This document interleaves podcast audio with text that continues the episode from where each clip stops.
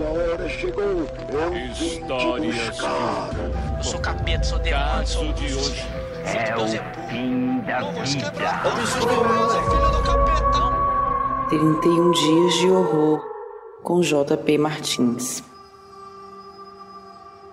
Todo mundo tem um preconceito com alguma coisa cultural, tipo algum tipo de música ou um gênero de filme ou alguma coisa assim. Durante minha adolescência, eu tinha problema com produções feitas para adolescentes. Porque tinha muita coisa sendo feita para esse público-alvo na época que eu não me identificava muito, não tinha muito a ver comigo. Normal, né? Só que eu acabei perdendo alguns filmes e séries que depois de adulto eu consigo apreciar. E talvez eu apreciasse até naquela época também.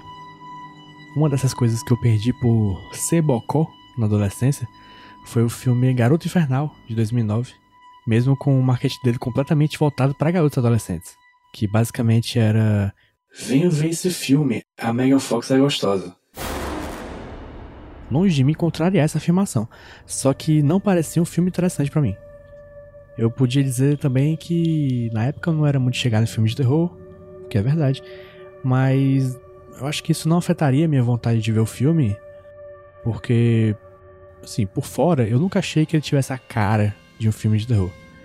Mesmo hoje, quando eu fui ver, eu achei que ele fosse bem mais leve do que ele é. O filme conta a história de duas melhores amigas, que é uma nerdzinha gente boa e uma popularzinha meio otária. Que é a dinâmica clássica, né, de filme adolescente. Que depois de um incêndio num bar onde elas estavam, vendo um show de uma banda, a menina popular decide, assim, meio sem pensar direito, por causa do tramo do incêndio, ir junto da banda para algum lugar. Daí ela deixa a amiga dela só. Horas depois, ela visita a amiga, toda ensanguentada. E logo ali a, a nerdzinha vê que a amiga tá diferente, toda assustadora. Daí a partir desse dia, a amizade delas é chacoalhada. É, ao mesmo tempo em que a cidadezinha tem que lidar com todas as mortes que houveram naquele bar, além de mais pessoas sendo mortas misteriosamente dias depois.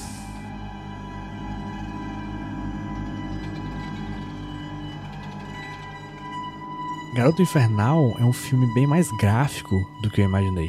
De vez em quando aparece uma tripa aqui, outra ali. E ele aborda também temas mais pesados do que eu imaginei também. Principalmente, eu acho que ele fala de amizade e rivalidade feminina. O que não são temas necessariamente pesados, só que aqui ele parte de uma perspectiva é, baseada em experiências muito traumáticas, né? As coisas pelas quais a Jennifer, que é a menina otária, interpretada pela Megan Fox, é, as coisas que ela passa são coisas pelas quais mulheres passam todos os dias em vários lugares do mundo. A diferença é que nesse filme tem uma camada de fantasia que faz com que ela tenha uma chance de, entre aspas, se vingar do mundo. E ela se vinga do mundo mesmo, né? Já que ela nunca volta a encontrar os seus agressores. Ela acaba virando um terror novo na sociedade. Quase como se fosse um segundo incêndio.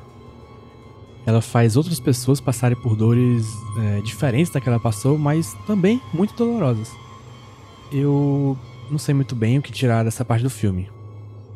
Eu acho que tem várias interpretações aqui. Cabem várias interpretações aqui. É, alguns chamam de um filme de vingança feminista. Só que eu vejo isso mais na história da Nid, que é a nerdzinha, do que na história da Jennifer. Interpretações à parte, é, Garoto Infernal é um filme divertidíssimo. E provavelmente é um dos meus filmes de terror preferidos daquela década. Ele tem uma vibe que eu acho bem diferente. Que é meio que o equilíbrio perfeito entre o pop e a desgraça.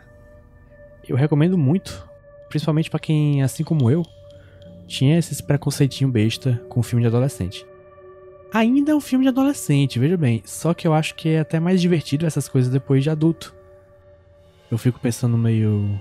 Eu passei um ano desempregado meus amigos serem assassinados por um demônio não é nada.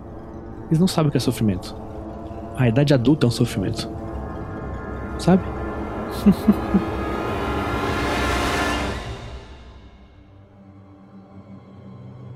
sou JP Martins e eu decidi que em outubro eu ia ver um filme de terror por dia e também fazer um desenho para cada filme desses.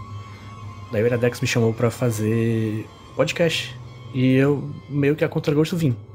Para saber mais sobre os filmes que eu falo aqui, uma ficha técnica e tal, você vai lá no, na descrição do episódio. E para ver os desenhos que eu fiz, você vai lá no Jumbo Paulo no Twitter ou Jumbo Paulo no Instagram. E aproveita e me segue também. Também segue o podcast nos agregadores, dá cinco estrelas, sei lá qual opção tem lá para você. Esse podcast faz parte da RIPA, a rede Iradex de produções associadas, com vinheta do Roberto Dinei e a edição da 20 a 20 produtora.